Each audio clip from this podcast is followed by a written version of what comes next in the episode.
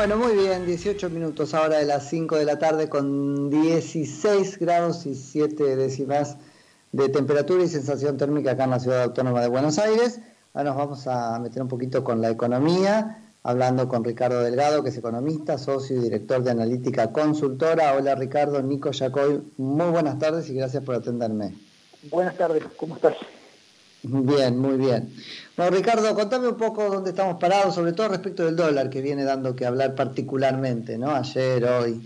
Sí, eh, bueno, estamos, algunas verdades de perogrullo, en un momento muy complejo, en un momento eh, que obviamente sumado a, la crisis provocada por, por la pandemia, por un, shock no económico que, tiene un impacto brutal sobre la actividad económica Argentina estamos en un momento eh, crítico en relación a la reestructuración de la deuda. ¿no? Esta, semana, el 8, sí, sí, claro. sería el primer plazo este, hasta el 22. De todas maneras, hay tiempo como para ir acomodando algunas eh, negociaciones con algunos grupos de acreedores, pero digo, eh, esta es una semana importante porque se va, se va a, empezar a, mostrar las cartas de qué es lo que piensan los acreedores respecto de la oferta argentina.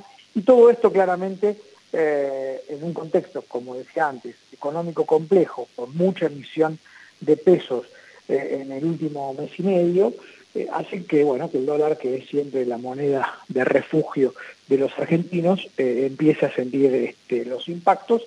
Y hasta tanto, creo yo, no se despejen estas dos grandes tormentas en las que estamos viviendo hoy, va a ser muy difícil que logre estabilizarse. Claro, qué interesante, lo pones ahí como refugio, ¿no? Me vino enseguida a la mente la imagen de la, de la cuarentena, que también es una forma de refugio. Y la política entendiendo perfectamente que le pedíamos refugiarnos porque nos daba miedo el coronavirus, pero no entiende cuando le pedimos refugiarnos en el dólar porque nos da miedo las cosas que hace con el peso. Sí, lo bueno, claro, lo bueno sería refugiarnos ¿No es cierto? en eso, ¿no? Claro, bueno, pero esto tampoco se lo podemos achacar a este gobierno en particular. Me parece que tenemos una larguísima, larguísima historia de no respetar a nuestra moneda y a, los contratos que, hicimos con esa moneda y que hemos vivido por tanto tiempo con alta inflación eh, y que por eso es que los argentinos finalmente, no es por una cuestión cultural ni genética que nos gusta el dólar, sino básicamente porque es nuestra moneda de, justamente de refugio de los, los muchos o pocos ahorros que tengo. Criterio de realidad buscamos con el dólar en un punto, ¿no? Es un parámetro que, que, nos diga cuánto seguimos teniendo, si es para ahorro, por ejemplo. Absolutamente, insisto, creo que de vuelta no es que los argentinos seamos distintos a, a otros este, ciudadanos del mundo, sino que básicamente vivimos y nos adaptamos a una economía que tiene mucha incertidumbre por largas décadas y que ha tenido en la inflación, eh, si se quiere, el, síntoma más claro de los desacuerdos. Claro, totalmente. Al final del día es no ponernos de acuerdo en, en cuánto, digamos, tenemos que, que digamos, destinar como impuestos para, para financiar el Estado, eh, digamos, de qué manera tenemos que repartir las cargas entre, entre los diferentes sectores. Entonces, bueno, al final del día creo que, el dólar es ese, ese no, no deseado refugio, pero refugio al fin. Sí, sí, totalmente. Bueno, y ahora particularmente por todo esto empieza como a, cobrar sentido lo de mirar otros dólares que el oficial y bueno, estamos ahí a un segundo de, volver a caer en esa fiebre, ¿no? Sí, yo creo que todavía hay espacio para que el gobierno eh, pueda administrar esta, esta, estas primeras líneas de fiebre que, se empiezan a ver en el, en el paciente argentina, eh, puesto en estos términos, básicamente eh, con no, no una decisión menor, pero con la decisión de no entrar al, al default. Digo, yo creo que el peor de los negocios para la Argentina como, como sociedad, ya no como, como gobierno, es eh, no terminar acordando con eh, los acreedores que por las razones que sean, eh, financiaron a la Argentina, eh, digamos, hace ya varios años y entonces, eh, y que lógicamente hoy la Argentina no puede pagar lo que estaba comprometido a, pagar, pero que también es cierto que debería mostrar una, una voluntad de, acuerdo, que yo aspiro, que, todavía está, estamos a horas, no nos falta mucho, pero un par de días, pero, pero ciertamente creo que todavía hay espacio para que podamos ir encontrando, quizá no el 8, pero sí hasta, hasta fin de mes, ese, ese necesario acuerdo con acreedores, que no es, por, no es por alentar el acuerdo con los acreedores en particular, sino porque el día de mañana, cuando la Argentina, eh, Nico, eh, necesite volver a financiar exportaciones, a financiar importaciones, a financiar nuevas inversiones, sobre todo en sectores estratégicos eh, como el petrolero en Vaca Muerta, como el sector eh, productor de alimentos, que, en el cual la Argentina tiene enorme, enorme competitividad, pero que hay inversiones que son muy, muy cuantiosas y necesitan dólares del exterior. Bueno, vamos a estar últimos en la cola en esa, en esa fila de quienes piden financiamiento si estamos afuera del mundo. ¿no? Entonces es una decisión que hay que tomar en este mes. Sí, Ricardo, ahora, y respecto de la micro, es que, eh, o no sé si es micro, pero es el micro comportamiento, no sé si es la microeconomía. Sí. Eh, ¿Qué es esto de, cortar siempre por el lado más fino? Ya es un desaguisado pensar que me pueden limitar a comprar 200 este, dólares oficiales, un valor que, no existe, en fin, pero en eso estamos. Y ahora aparecen entre ayer y antes de ayer un montón de, de nuevas limitaciones, ¿no? y se caen las páginas de los bancos porque te dicen, bueno, que están tratando de interpretar y, poner en práctica eh, las nuevas resoluciones. ¿Qué pasa con eso? Porque ahí hay mucho derecho vulnerado, me, me parece como trampa hacerlo así. A ver, lo que, primero, para entender esta, este control de cambios, este CEPO empezó en el gobierno anterior, primero eran, ¿te acordás?, 10 mil dólares y después lo bajaron a 200 dólares, ¿sí? Sí, sí, sí. Eh, y, eso obviamente continuó, se le impuso el famoso dólar solidario, ese 30% más de impuesto si compras, si compras dólares. Eh, y la verdad es que ahora lo que se está tratando de hacer eh, es que aquellos que tomen préstamos baratos, blandos, financiados del Estado, pero a través de los bancos, no usen esos pesos para, para comprar dólares, digamos. ¿no? algún racional hay, en una economía en donde si hubiese eh, eh, algún otro esquema mucho más consistente. Si lo voy a devolver, porque el, drama acá es que lo voy a devolver. Si fuera un regalo, si fuera un subsidio, si me dicen la asignación universal, no podés comprar dólares. ¿A que no se animan a hacer una cosa semejante? Mirá, se me ocurre ahora. Bueno, es difícil que aquel que percibe la asignación universal. No lo sé. el dólar y es difícil, ¿no? Pero bueno. No lo sé, pero vale como razonamiento. A ver si se animan a una cosa de esa. Tengo la impresión, a ver, tengo la impresión que aquel que, que por ejemplo, eh, recibe un 150 mil pesos en su tarjeta de crédito a tasa cero, a tasa cero, que lo tiene que devolver, pero a tasa cero. Tenemos 50 de inflación y quizá más, no sabemos todavía a dónde va a terminar la inflación en el año y medio, creo que es para devolver el préstamo. Eh, bueno, si, si todos ellos eh, lo usan para, para comprar dólares, y me parece que no es el sentido de la medida, me parece que la medida lo que apunta es a sostener ingresos que se cayeron a cero en muchos, en muchos, eh, en muchas actividades de monotributistas y de cuentapropistas, eh, y, bueno, y lo mismo pasa me parece con el tema de los del, del Estado pagando, por ejemplo, la mitad del salario de los trabajadores eh, o de los préstamos al 24% cuando la misma... A ver, cuando el Estado este, eh, pone, me parece que es lógico que pida que la actitud, que el, individuo este, honre ese subsidio que el Estado le está le está brindando en una situación obviamente de crisis y que es absolutamente lógica que lo haga como lo hacen todos lados del mundo, no yendo a comprar dólares. Ese, a mí me parece que ese es el objetivo. Dicho esto, no quiero eh, justificar la prohibición de comprar dólares. El punto es que en Argentina, en este contexto, no genera dólares. Y ya no generaba dólares hace varios años atrás.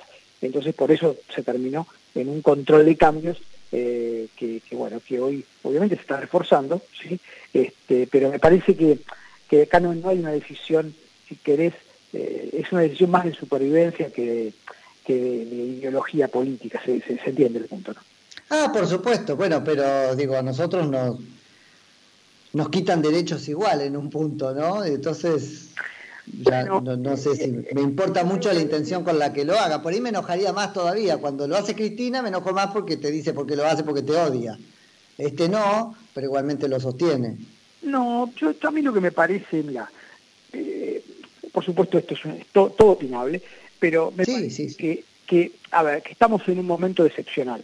Y en los momentos excepcionales hay que tomar este, decisiones que a veces van contra la libertad individual, eh, eh, digamos, individual en el sentido del individuo. ¿sí? Hay decisiones que son colectivas y las decisiones a veces colectivas de alguna manera cercenan derechos individuales. Es así, definitivamente es así.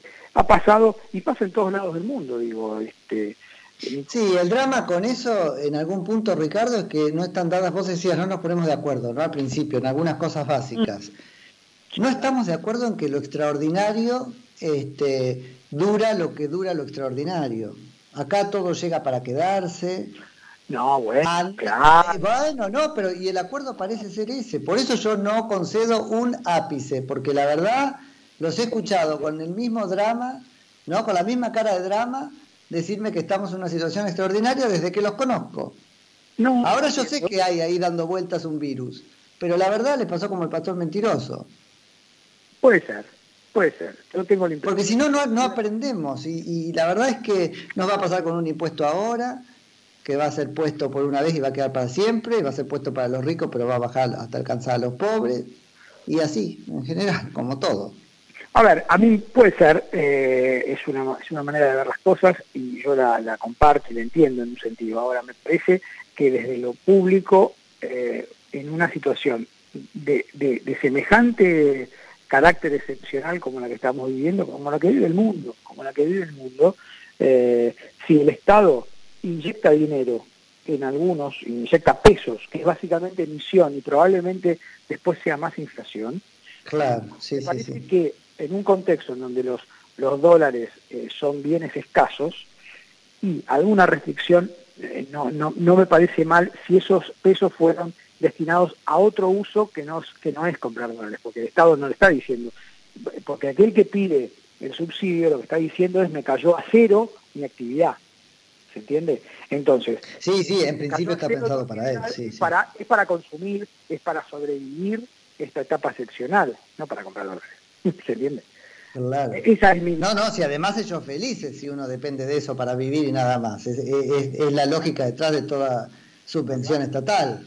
Claro, claro, claro. Que te, que te, alcance para gatear, pero nunca te pares y me lo pidas a mí y agradezca todos los meses para que te la vuelva a dar. Sí, claro. Sí, sí.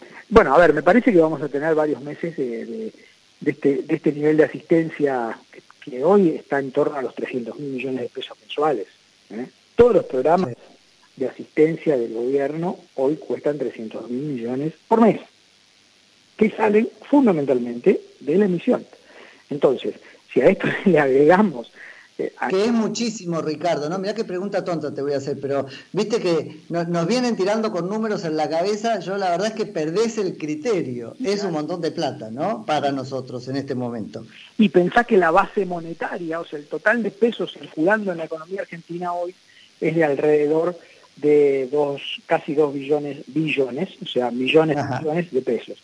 Si a esto le agregás 300 mil millones por mes, imagínate el crecimiento por mes que implica eso. ¿Se entiende? Sí, sí, sí. No, es, eh, eh, no es un punto menor, creo, eh, poner en, magnitud estas cosas y, de vuelta, la, cierta restricción de comportamientos individuales me parece que las tenemos, la tenemos que enmarcar en este contexto de semejante bueno, carácter eh, eh, extraordinario, ¿no?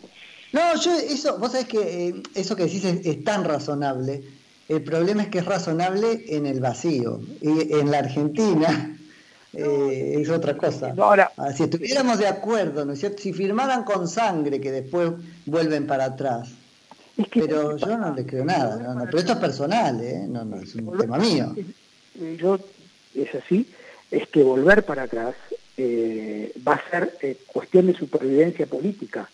No podés sostener 300 mil millones de pesos por mes eternamente. No hay capacidad. El país estalla. la emisión va a llegar a, un punto tal que va a hacer estallar todo por los aires. Entonces, eh, me parece que el gran desafío ahora del gobierno, Nico, es empezar a pensar cómo salir, salir ordenadamente, salir no alocadamente, ir pensando en las provincias y en las actividades que generen más multiplicación de producción y empleo.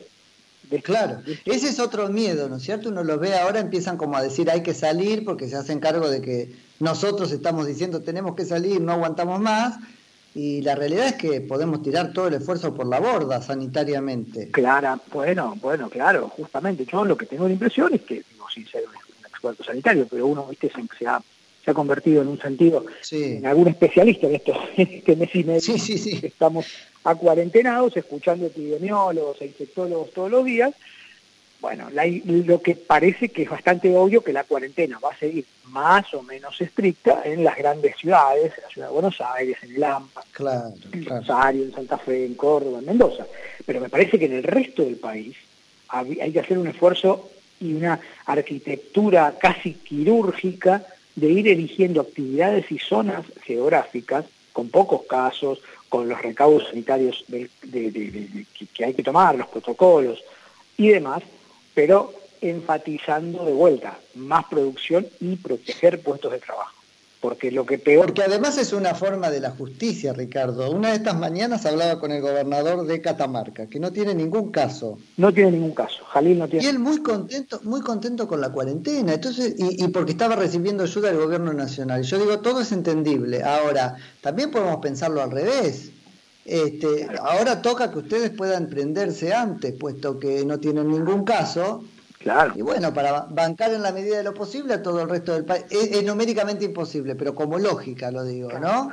Eh, bueno, por lo menos em, empezar a decir necesito menos del resto del país ahora que yo puedo trabajar y los otros no. Exactamente, yo creo que, bueno, creo que esa es la etapa que se viene a partir del domingo, cuando venza esta nueva, esta fase, ¿no? de cuarentena. Yo creo que tiene que ir por ahí necesariamente. Yo creo que uno de los sectores importantes a estimular es la construcción, ¿no? la construcción privada en particular, que es un sector que dinamiza muy fuerte a la actividad al resto de los sectores y que emplea mucha gente, con los juicios del caso, claramente. Totalmente. Ricardo, te agradezco muchísimo por la charla. Muchísimo, muchísimas gracias y este, estamos en contacto. Dale, te mando un saludo. Ricardo Delgado, que es economista, socio y director de analítica consultora.